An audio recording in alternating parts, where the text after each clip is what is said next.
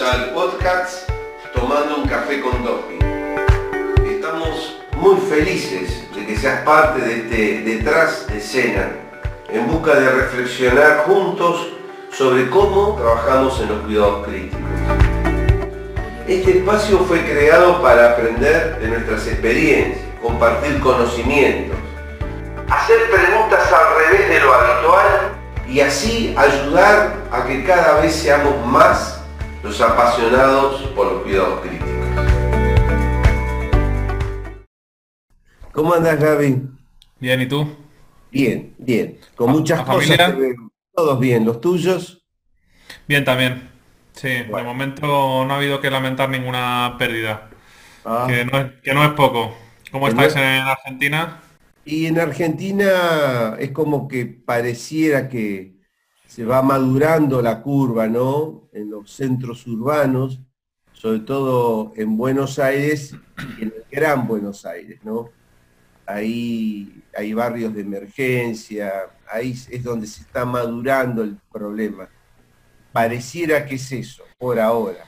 Pero bueno, nos ha dado tiempo estos 60 días de, entre comillas, de cuarentena, porque son más de 40 días, entre comillas, a preparar el sistema de salud, eh, que en lo personal, eh, un poco alejado de ello, pero no hay una valorización concreta al personal de salud, tanto enfermeras, médicos, este, en términos, eh, más allá de lo económico, que es una vergüenza lo que se paga, es decir, esto, va, esto demuestra nuestra realidad sanitaria en nuestro país. Y no En todo el mundo, macho, en todo el mundo. Pero, y, yo no sé si, y yo no sé si esto va a cambiar, pero bueno, eh, a veces las crisis provocan cambios, ¿verdad? Y bueno, esperemos eh, levantar la voz para que se, se provoquen esos cambios. Eso es lo que yo estoy tratando de intentar, ¿no? Eh, aquí ha sido desastroso y vamos, tenemos el dudoso honor de pasar los 50.000 profesionales sanitarios infectados, ¿no? Entonces eso, el mensaje al gobierno está clarísimo, ¿no? Algo no han hecho bien ustedes que nos han, no nos han protegido, ¿no? Lógico, es, así, este, es tremendo, es muy doloroso. En lo personal a mí los aplausos me duelen, porque yo no quiero aplausos, es nuestro trabajo, pero quiero... No somos, no somos héroes, ¿no? Somos... mira, en España hemos sido somos víctimas, realmente, ¿no? Somos víctimas. Nosotros desde Tecni Medios queremos agradecerte mucho, sabemos que estás muy atareado y la, idea es eh, conversar algunos minutos contigo eh, y sobre todo eh, eh, plantear algunas de nuestras inquietudes para que en tus respuestas la gente que te puedan escuchar puedan, este, digamos, recabar o obtener este, de tu experiencia, de cuáles son tus ideas, eh, poder empoderarse en la profesión, porque vos sos un médico intensivista, creo que has nacido en Madrid, porque vives en Madrid, este, fanático del Athletic, este, y, bueno, mucha gente conoce tu proyecto, ¿no? Pero me gustaría saber este proyecto UCI, que sos eh, el que, digamos, el que lo engendró, que hoy sos el director, ese proyecto UCI con H, de humanizar los cuidados intensivos, ¿cuándo fue la primera vez en que a vos te, te saltó algo en la cabeza, ¿no? ¿Cuándo fue la primera vez que, te movilizaste en esta idea? Pues mira, el proyecto nace después de una profunda crisis personal en la que yo en 2013 abandoné el sistema sanitario, me fui eh, del hospital. Eh, estaba pasando por tres crisis muy importantes que coincidieron en el tiempo. Una y fundamental, a mi papá le habían, bueno, llevaba 18 años enfermo de un cáncer de colon y yo era su médico y le acompañaba a las revisiones y demás y, le, diagnosticaron ya una carcinomatosis peritoneal y, y bueno, pues, pues ya no había mucho más que hacer desde el punto de vista de intentar lograr la supervivencia, ¿no? Y, y bueno, pues fíjate que había dado muchas veces malas noticias, pero yo creo que uno de los momentos más duros de mi vida fue, dar esa noticia a mi padre y a mi madre, ¿no? Que, llevaban tanto tiempo enfermos y, y, bueno, aún así, a mí mi padre me dio una lección y me dijo, bueno, pues he vivido bien todos estos años y no, quiero, vamos a dejarlo estar, ¿no? Yo quiero seguir viviendo bien y no quiero tener, eh, eh, pues eso, ni, someterme a más tratamientos de quimioterapia, ni estar hospitalizado, ni, bueno, pues el tiempo que esté, que esté lo mejor posible. Y, fíjate que, vivió dos años más, ¿eh? casi asintomático con su amigo el cáncer, como yo le decía, y bueno, pues fue haciendo una artritis progresiva hasta que llegó a hacer derrame pleural masivo y falleció, ¿no? Y eso pasaron dos años y salvo los últimos 15 días, asintomático. Yo estoy seguro que si le hubieran dado quimioterapia, hubiera vivido menos, seguro, seguro. Entonces eso por un lado, luego por otro lado, eh, la que era mi pareja en aquel momento, pues eh, después de 15 años de relación se estaba rompiendo. Y bueno, pues eh, yo creo que cualquiera de esas dos cosas por separado son dramas en la vida de una persona fuertes, ¿no? Y, luego, por último, coincidió que yo había cambiado de, puesto laboral y había pasado de estar en una terapia intensiva que prácticamente no tenía trabajo, que por eso me fui, porque digo, bueno, si, tuviera más edad, pues igual me quedaría aquí. Pero siendo todavía un intensivista joven, pues quería, me, iba la marcha, ¿no? Entonces me fui a otra unidad de cuidados intensivos que era eh, al revés, todo lo contrario. Una carga laboral brutal, prácticamente sin personal, ¿no? Ah. Y tenía la sensación muchas veces de poner a las personas en riesgo, vamos, por, porque no podías estar en todos los sitios, ¿no? Entonces se juntaron esos tres problemas en mi vida y, yo empecé pues eso, a, no dormir por las noches, a estar preocupado por si se morían los pacientes por una actuación mía que no, que no llegaba eh, al punto adecuado. Y en esas pues, pues un día le fui a mi jefa y le dije, mira, me voy a casa, no, me voy, además, además le dije, me voy y no sé si voy a volver. Y me decía, pero ¿cómo es esto y tal? Porque, claro, mis compañeros se quedaron alucinados porque nadie había notado que yo llevaba un tiempo intentando que no se notara que yo estaba inseguro, ¿no? Y, bueno, pues, pues, pues nada, me fui a casa eh, y estuve cuatro meses prácticamente sin, salir de casa, cuatro meses, pensando qué quería hacer yo con mi vida, ¿no? porque lo que sí que sabía era que no quería ser cómplice de un sistema en el que yo no estaba a gusto, básicamente, ¿no? Y entonces se me ocurrieron mil ideas variopintas para ver qué hacía con mi vida. Pues yo qué sé, lo típico, montar un bar, ir a repoblar un pueblo por ahí perdido de Galicia, qué sé yo. Y, luego la verdad es que yo decía, pero si yo soy médico y a mí me encanta mi trabajo, y además creo que soy un médico de los buenos. Em, el caso es que, bueno, en esa época tan jodida y entender el sufrimiento, en mi propio sufrimiento, me hizo acercarme mucho al sufrimiento de los pacientes y de las familias, ¿no? Y me hizo entender muchas cosas que yo antes no entendía, ¿no? Yo era un médico, pues, científicamente bueno, técnicamente bueno, pero eh, creo que tenía margen de mejora en el trato humano, ¿no? Y entonces empecé a revisar la literatura y empecé a ver que había cosas en el mundo que estaban inconexas, que a mí me parecían todo lo mismo, ¿no? Que, había gente que estaba luchando por la flexibilización de los horarios en las terapias, había gente que estaba trabajando en la comunicación, en la inclusión de las familias y la participación en los cuidados, el proceso de mejorar el proceso de morir, ¿no? La bioética. Em, nadie hablaba de los cambios arquitectónicos, ¿no? Eso luego vino después. Casi tampoco se hablaba del síndrome Posuti, eso también vino después, ¿no? Y, entonces lo que hice fue, eh, después de revisar la literatura, eh, me puse uno por uno con todas esas personas que, habían estado trabajando e investigando en ese, en ese aspecto, les llamé. Y fue muy divertido, ¿no? Porque, claro, me acuerdo una que era eh, directora, vamos, era la rectora de una universidad, una enfermera, y, entonces le llamé un día y, oye, mira, Concha, se Concha Zaforteza, que es una de las personas que más sabe del mundo de inclusión de las familias en los cuidados, ¿no?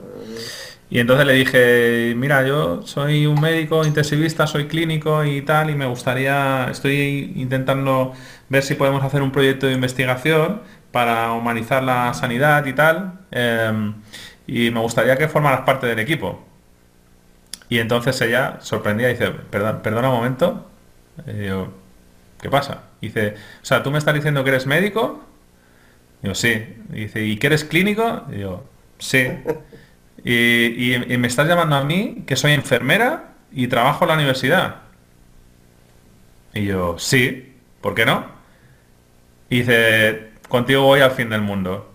Qué bárbaro. Y, sí, y así empezó, así empezó el, grupo, ¿no? Entonces se fue sumando inicialmente cinco personas, luego siete, ta, ta, ta, ta, y al final, pues ahora mismo somos 28, ¿no? En el grupo de, de investigación del proyecto y el proyecto pues ha dado eh, más de 100 artículos de, revista de impacto en los últimos seis años y es un grupo consolidado de investigación para, demostrar que lo que quiere la gente eh, es, esa humanización. Y, y luego las líneas de investigación del proyecto nacieron así, preguntándole a la gente si pudieras elegir cómo sería la terapia intensiva ideal, ¿no? Y, recabamos la información de 10.000 personas. Y había pacientes, había familias, había profesionales sanitarios y no sanitarios, ¿no? Y el, rosco ese del proyecto UCI, de las líneas de investigación, nace de ahí. Es un proyecto de escucha, básicamente.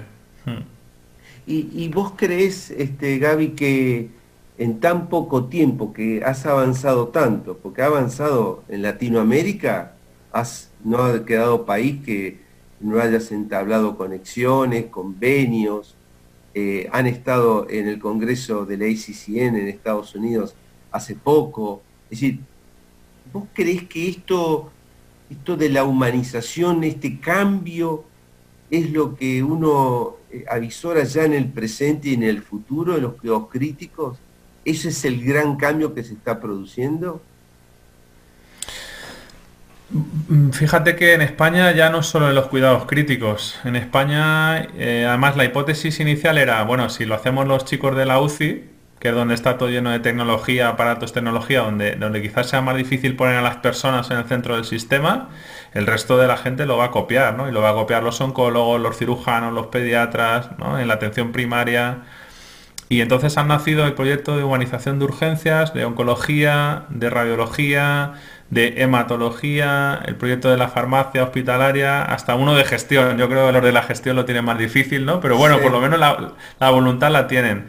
Pero fíjate que ya el año pasado, a más a más, ha traspasado las puertas de la sanidad y en España también ha nacido el proyecto de humanización de la justicia y el proyecto de humanización de la policía. O sea, al final, sí, al final esto se trata de, una palanca de cambio desde las UTIs eh, hacia la sanidad y hacia la sociedad. Y al final es una vuelta a, los valores, ¿no? A la ética de los valores. Y yo creo que sí. Yo no sé cuánto tiempo podremos mejorar eh, subiendo la PIP eh, en un respirador o cuántas vueltas podemos darle a este verso de la PIP. Pero sí que veo que en humanización hay muchísimo margen de mejora, ¿no? Y, efectivamente esto, si es una idea que ha aprendido tan, tan fuertemente eh, pues, en prácticamente todo el mundo, es porque era una necesidad. Claro. Eh, nosotros, por ejemplo, en la Argentina, uno escuchando, uno viene batallando, pero escuchando a los colegas, eh, la realidad es que se habla mucho, pero cuesta mucho llevar a la práctica ese famoso trabajo en equipo fundamentalmente entre médicos y enfermeras, enfermeras y médicos. Eh, médicos porque estamos en una situación, digamos, de, en un escalón más arriba, digamos, y tal vez este, en, enfermeros que también creen que están cómodos en esta situación de confort, ¿no? De estar en un escalón más abajo. Bueno, entre esos dos extremos se batalla en ese famoso trabajo en equipo pero en realidad a nosotros nos falta, por lo menos tal vez equivocado, pero en mi opinión personal nos cuesta muchísimo y queda un largo camino por recorrer, a pesar que llevamos años y años hablando y trabajando en lo mismo. ¿Cómo lo tienes eso allí en España? ese del trabajo en equipo? Bueno, eh, yo creo que, fíjate, en el proyecto UCI hay más mujeres que hombres, hay más enfermeras que médicos, eh, luego aparte hay otros profesionales sanitarios y sobre todo yo creo que lo que es totalmente transgresor es que hay pacientes y hay familias. Y todos cuando empezamos a discutir un proyecto de investigación nos sentamos todos en la mesa. Y ahí no hay, no hay una escala jerárquica. Eh, aquí eh, se respetan los roles, se respetan las opiniones de las personas y, trabajamos todos eh, pues en una relación absolutamente transversal de persona a persona, ¿no? con el mismo objetivo. Y creo que esto tiene que cambiar en la sanidad, porque la sanidad, los hospitales son lugares absolutamente jerárquicos, que eso, eso es del siglo pasado. o sea, ya está, ¿no? No nos viene bien esa manera de trabajar. Y quizás el éxito, bueno, el éxito, las críticas al proyecto también muchas, muchas veces vienen por eso, ¿no? Porque, porque lo que ha hecho Proyecto UCI es cambiar las reglas del juego. Claro, sí, totalmente. Bueno, en la Argentina eh, todavía seguimos hablando, eh, en vez de hablar del servicio de emergencia, de la guardia.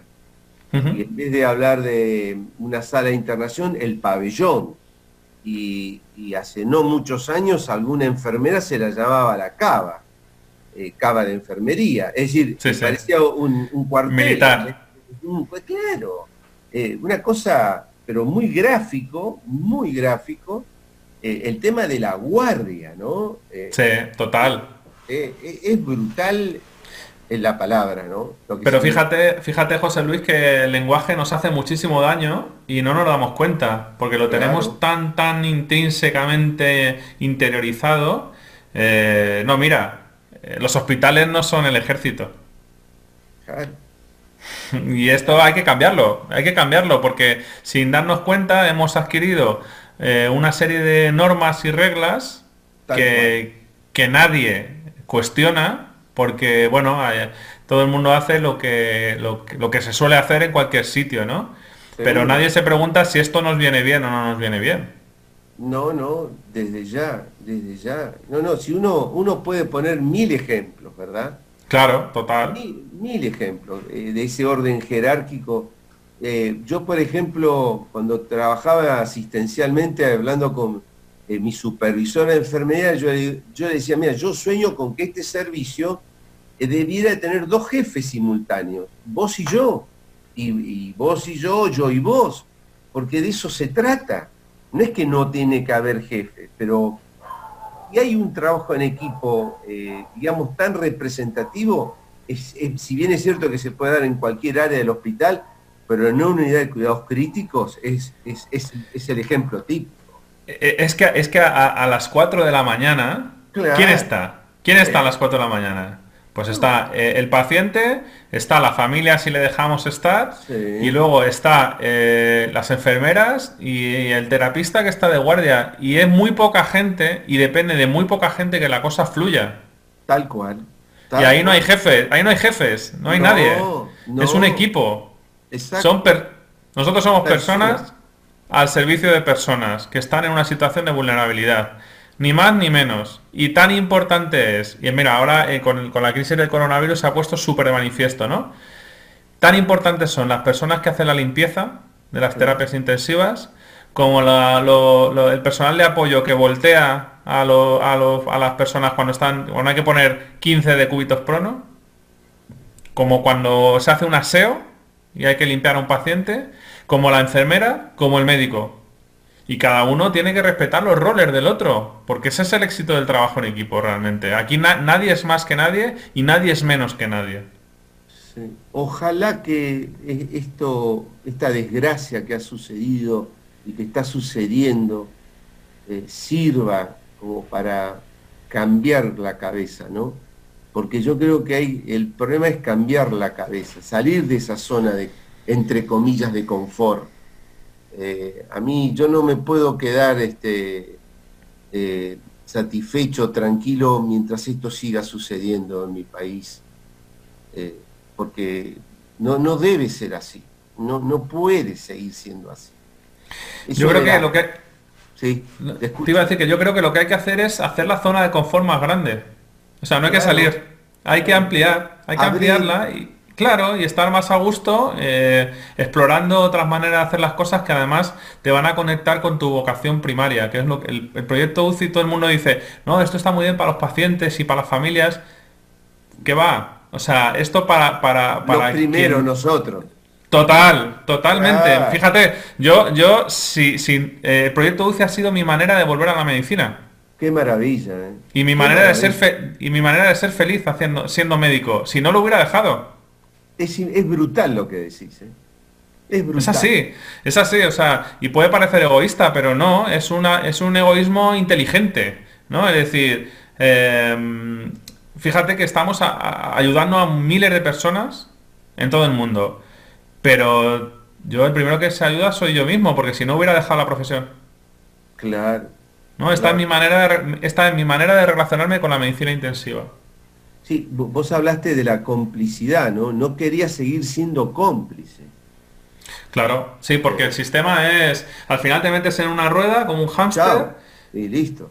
Y a dar vueltas. Y, nadie, y es que lo que es súper llamativo, y fíjate que la gente en medicina es súper inteligente, ¿eh? las enfermeras, los médicos, todo el mundo es súper inteligente. Y nadie se da cuenta y entra en la trampa del sistema. Sí, sí, sí. Y, y el, sistema, el sistema no existe. El sistema es una gran mentira que nos han dicho que existe para que nada cambie. Sí, sí, e, es, muy interesante aparte cómo eh, con esto, este eh, UCI, uno puede manejar de otra manera la escala de valores, ¿no? Eh, aparte en la formación del recurso humano. yo creo que hay que cambiar desde allí, desde claro, la formación básico. Fíjate, ojalá... Eh, mira, yo creo que la humanización es... Eh, voy a hacer un símil ¿no? con el coronavirus. La humanización es la vacuna contra el desgaste profesional. ¿No? Si, ojalá de pequeños nos hubieran enseñado de estudiantes la importancia de estas cosas para que no le pasa a los estudiantes lo que me pasó a mí, que 20 años después de ejercer la profesión me quisiera ir a mi casa. Claro. Porque, porque sentía que lo, que lo que estaba haciendo no tenía nada que ver con lo que yo soñaba que era ser médico. Tal cual. Sí, sí. Y las enfermeras igual. Y además es que si tú vas a cualquier hospital del mundo, es que está todo el mundo enfadado. ¿no? Los pacientes no se les hace caso. Las familias no se les deja entrar. ¿Y los profesionales? ¿Cómo estamos? Eh, bajos sueldos, eh, alto recambio, no hay insumos, no, eh, no hay contratos estables. Y claro, al final, si tú estás 8 horas al día, 12, enfadado, no va bien. no, es que te conviertes en un maestro del enfado. Tal cual. Entonces, pues algo habrá que hacer para que no estemos enfadados, porque el sistema es eficiente. Es verdad, o sea, los intensivistas hacemos muy bien nuestro trabajo. Muy bien, somos muy buenos en lo técnico. Pero lo vio, lo vio, lo vio muy bien, pero lo psicosocial, ya, imagen de mejora, ¿eh? En el psicosocial. Es que eh, yo no, me parece que está todo integrado. Uno no puede ser eh, buen médico en lo biológico, entre comillas, si no, no se aferra al alma del paciente y de la familia, ¿no? Vos fíjate, no sé si a vos te pasaba en tus primeros años de trabajo en la UCI, eh, si el momento, uno de los peores momentos o el, momento más difícil para vos era decir a un familiar que se había muerto el, paciente. Total. Total. Bueno, en tu residencia, en tu posgrado, alguien te enseñó, te mostró, te dio pautas de cómo dar informes, de cómo ser, eh, cómo manejar tus brazos, tus manos, tu, expresión facial, porque hay secretos para también. claro, todo, todo se entrena. Mira, eh, a mí hay una cosa, hay una cosa que me hace mucha gracia, que es eh, todo el mundo todos los años hace un curso de certificación en resucitación cardiopulmonar. Ah, porque es obligado, ¿no? Todo el mundo. ¿Y cuántos paros puedes atender al mes? Uno, dos, tres, yo qué sé. Por decirte mucho, tres, cuatro, cuatro. Ya, ya es una locura, ¿no? Eh, pero ¿cuántas veces hablas con la familia y con los pacientes? Y nadie te ha capacitado, nadie, para, para eso. Al contrario, te dejan solo. Y, creo, que, y creo que eso es, es muy importante aprender. Básico, básico. Uno, no lo aprende eh, así, uno no lo tiene incorporado. Mira, a nosotros, yo lo aprendí eh, durante el periodo de residencia, eh, hasta que éramos R4, no nos dejaban hablar con las familias, ¿no? Entonces, solo entrábamos de testigos a la información. Y entonces, aprendes cómo no quieres ser. claro. Bueno, aprendes así, aprendes así. Porque, claro, eh, fíjate que donde yo hice la residencia había fíjate, curioso, ¿no? Gente muy religiosa, gente muy poco religiosa, gente de extrema derecha, gente de extrema izquierda, ¿no? Entonces, la familia era una locura la información, porque un día... Claro, era todo el día bailando, ¿no? En las emociones. Un día era todo mal y, y, no hay futuro, y otro día era todo bien y vamos a hacer todo, ¿no? Y entonces al final, claro, uno va sacando su propia, su propia manera, ¿no? Pero no debería ser así. Igual que se, aprende resucitación, pues es que hay cursos de comunicación verbal, hay cursos de comunicación no verbal, hay cursos de entrenamiento en el cultivo de la compasión, hay cursos de escucha. y eso no le da importamos, no, le, da importancia. No, uno cree que eso uno ya lo trae, digamos, puesto, que nació con ello, y no es así. Pero claro, tú fíjate, fíjate, si los hospitales fueran una empresa, es que ningún empresario toleraría que alguien que esté de cara al público no supiera comunicarse. Obvio. Nadie, nadie. humanos te, vamos, te vota, te vota pronto. Claro, enseguidita, porque no, no, traes producto, no, no, no produces. Claro, claro. Pero en, pero en sanidad no, en sanidad parece que todo valiera. Y fíjate que es curioso que es en el momento de mayor vulnerabilidad a la gente, puedes tener delante una persona que te destroce la vida, porque a las palabras no se las lleva ningún viento. No. O sea, las palabras curan o hieren, bendicen o maldicen en función de quién las diga y cómo se digan. Pueden ayudar, empeorar la situación, pueden dejarte un mejor o un peor recuerdo frente al, fallecimiento del ser querido. Total. puede, puede verse de una manera o de otra dependiendo de cómo se vive esos momentos y además es, y eso deja marca para siempre. Toda la vida, para toda la vida, toda la vida. Sí, sí, coincidimos, coincidimos. Este, eh, habría que hacer este, esos cursos como de RCP, ponerle... Claro. Nosotros, mira, en el proyecto, en, en enero de 2017, hace ya tres años, montamos una plataforma de formación en habilidades de humanización para, cubrir, para cubrir ese, ese déficit curricular que no nos enseñan en la universidad, ¿no? Y mira, este, en, la siguiente edición es la tercera de nuestro máster de humanización de la asistencia sanitaria con la Universidad de Barcelona, precisamente porque lo que tú dices, o sea, esto tiene que ir de serie y esto tiene que hacer que los profesionales salgan formados en esto. Eh, y si pudiera ser los estudiantes de medicina, mejor. O sea, hay que entrar en el grado universitario. y si pudiera ser desde el colegio, claro, eh, claro, eso es, eso es. Yo me acuerdo. Porque es una educación en valores. mi primer clase de, en la Facultad de Medicina de pregrado era de anatomía, este, en un gran salón que era todo escalinatas hacia arriba, como un teatro griego, y apareció el profesor titular con todos los profesores, todos de blanco, y un olor a formol que yo no sabía qué era, una camilla con una lona, sacaron la lona y había un cadáver. Dice, bueno, esto señores, es lo que, este es el, no me acuerdo bien las palabras, pero este es el objetivo eh, de sus próximos ocho o nueve meses de estudio. Y era un cadáver. Y era lo, y era lo primero que yo este, me enfrenté. Y yo no creo que estudié medicina para enfrentarme a un cadáver. Bueno, este, eso eh, fue una experiencia que al día de hoy han pasado muchos años, ¿eh? y uno no se lo olvida. No se te ha olvidado, claro. No, no, no. Como en los momentos, hay momentos cruciales. Este, yo a veces este, hago como tomando un café o detrás de la escena y comento de algunas experiencias eh, vividas en, en tantos años de asistencia en cuidados críticos, más de 40 años, y, este, y hay momentos que tengo, pero como al día de hoy, cuando di el informe eh, de un fallecido, me han quedado para toda la vida. Claro. uno deja muchísimo eh, cuando es empático con lo que hace con el paciente, con la familia. Pero creo, eh, a mí nadie me enseñó a dar informes. Yo no hice ningún curso. Como vos decís, curso de ATLS, de trauma, de. ¿No? Hay mil cursos enlatados, pero nadie nos enseña, ni en el pregrado, ni en el posgrado, este, en la residencia o en, lo, en donde sea. Es decir, eh, con, ser empáticos con el otro, ¿no? No solamente yo creo, eh, para que sea un ambiente cordial la UCI, también tiene que ser empático con toda la gente que trabaja en el servicio, ¿no? Eh, también eso hay que, hay que pelear por eso, ¿no?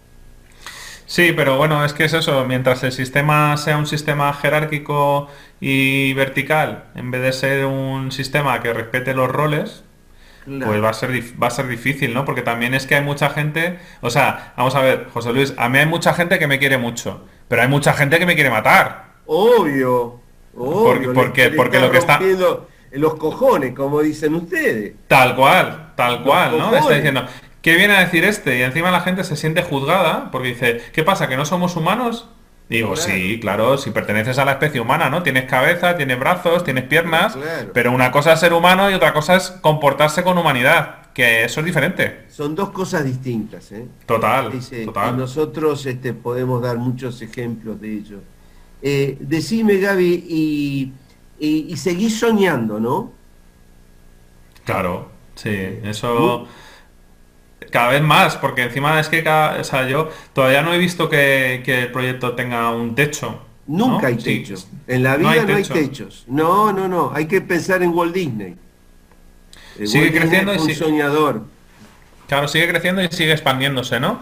Y bueno, al final el objetivo del proyecto es transformar la realidad. Y fíjate que anda que no hay cosas que transformar, con lo cual yo me moriré y seguirá la cosa todavía por hacer. Pero por lo menos habremos inyectado eso, el, cambio de paradigma, ¿no? Que es interesante. Y, cuéntame de tu libro. Viste, me salió el, español, ¿eh? Cuéntame. Sí, sí, sí, total. Eh, pues mira, el libro eh, fue, fue todo como muy loco, ¿no? Porque me llamaron, había dado el tiempo que estuve de baja, porque yo estuve enfermo con el coronavirus. Claro. Eh, yo no podía parar quieto, ¿no? Porque no podía, no podía tolerar mi propia soledad estando en casa. Y me ah. sentía súper frustrado sin poder estar ayudando. Y entonces dije, bueno, pues, ¿qué puedo hacer? Pues dar entrevistas, ¿no? Y para intentar, sobre todo, concienciar a toda la gente de América Latina, que ya sabéis que amo profundamente todos los países. Avisaros, ¿no? Que ojo que va para allá y esto es un desastre, ¿no?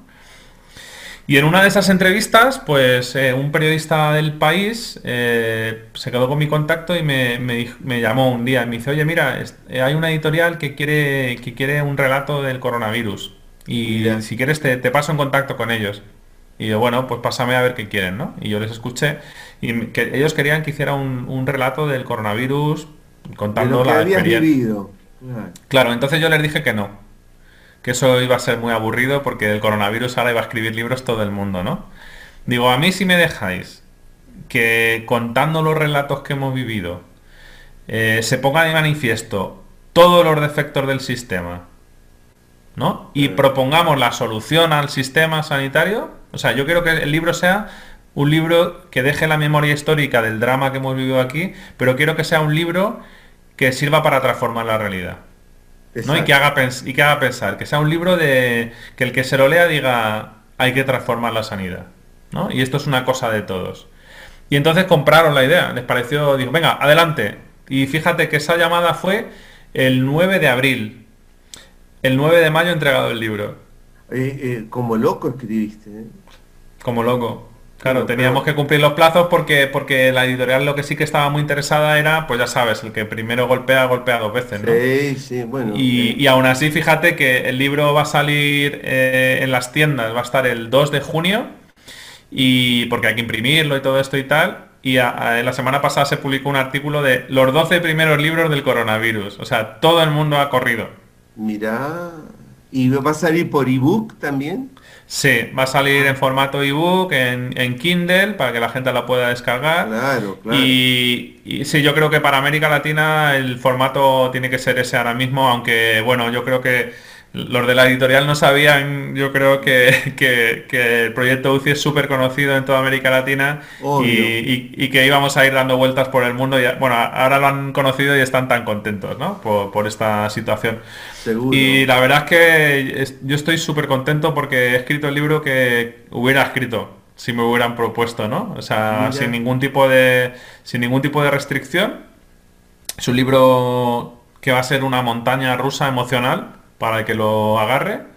Eh, te vas a reír, vas a llorar, vas a sentir miedo, vas a sentir soledad, vas a, a, conocer de primera mano eh, lo que es una terapia intensiva.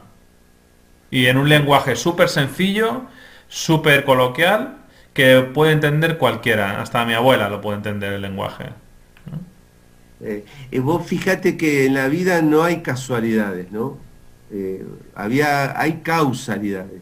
Tuviste que quedarte guardado en casa y, y no podías con la soledad y bueno, y así fue la entrevista y, parece ser que siempre hay un hilo que, viene uno, ¿no? Que uno lo va siguiendo. Sí, qué bárbaro, qué bárbaro. Una cosa, una cosa efectivamente que parece muy loca, Hombre, yo creo que también se tiene que juntar un poco que al que le propongan eso sea un tío maníaco, ¿no? Como yo, que no paro de hacer cosas. Porque si no, claro, claro, mis hermanos me decían, ¿no? Y mi pareja me decía, pero tío, que tú estás enfermo, ¿no? Descansa, recupérate. Y yo no, porque tengo que hablar, tengo que hablar con Telefe, tengo que hablar con CNN Colombia, tengo que hablar con. Porque es mi manera de ser, ¿no? Y o si no, si, ya sabéis que si yo no hago esto, no soy yo. Estoy enfermo entonces, si no lo haría. bueno, yo, yo creo que vivo enfermo, ¿no? Y se llama, y se, llama manía depresión, maníaco depresivo, ¿no? En mi caso, pues cuando estoy en fase maníaca, produzco mucho, mucho, mucho. Y, bueno, ya me he preparado y, he estado muchos años en análisis precisamente para, pues para mantenerme en esa fase y no caer otra vez en la depresión, ¿no? Claro, claro. Bueno, querido, no quiero robarte más tu tiempo. Para nosotros ha sido unos minutos maravillosos. Te agradecemos que te hayas abierto de corazón contándonos tu vida, todo lo que te ha sucedido, porque uno aprende de los demás, muchísimo. Y de vos hemos aprendido y, y estoy seguro que seguiremos aprendiendo mucho. Así que cuídate mucho y espero pronto vernos en algún lugar tomando alguna Patagonia juntos, ¿no? ¿Cómo lo sabes, eh? Bueno, yo creo que, José Luis, todos aprendemos de todos. O sea, la realidad, la realidad es que todo el mundo tiene un tesoro dentro y qué bonito es cuando la gente se, muestra su tesoro, ¿no? Porque, porque eso es altamente contagioso, casi más que el coronavirus, ¿no? Y desde luego, tengo una ganas locas de volver a la Argentina, de daros un abrazo a todos y de, y de ir de joda y pasarlo bien, que también se nos da muy bien, ¿eh? Bueno, querido, cuídate mucho. Muchas gracias. Un abrazo grande. Un, abrazo. Gracias, gracias. Te esperamos en el próximo episodio.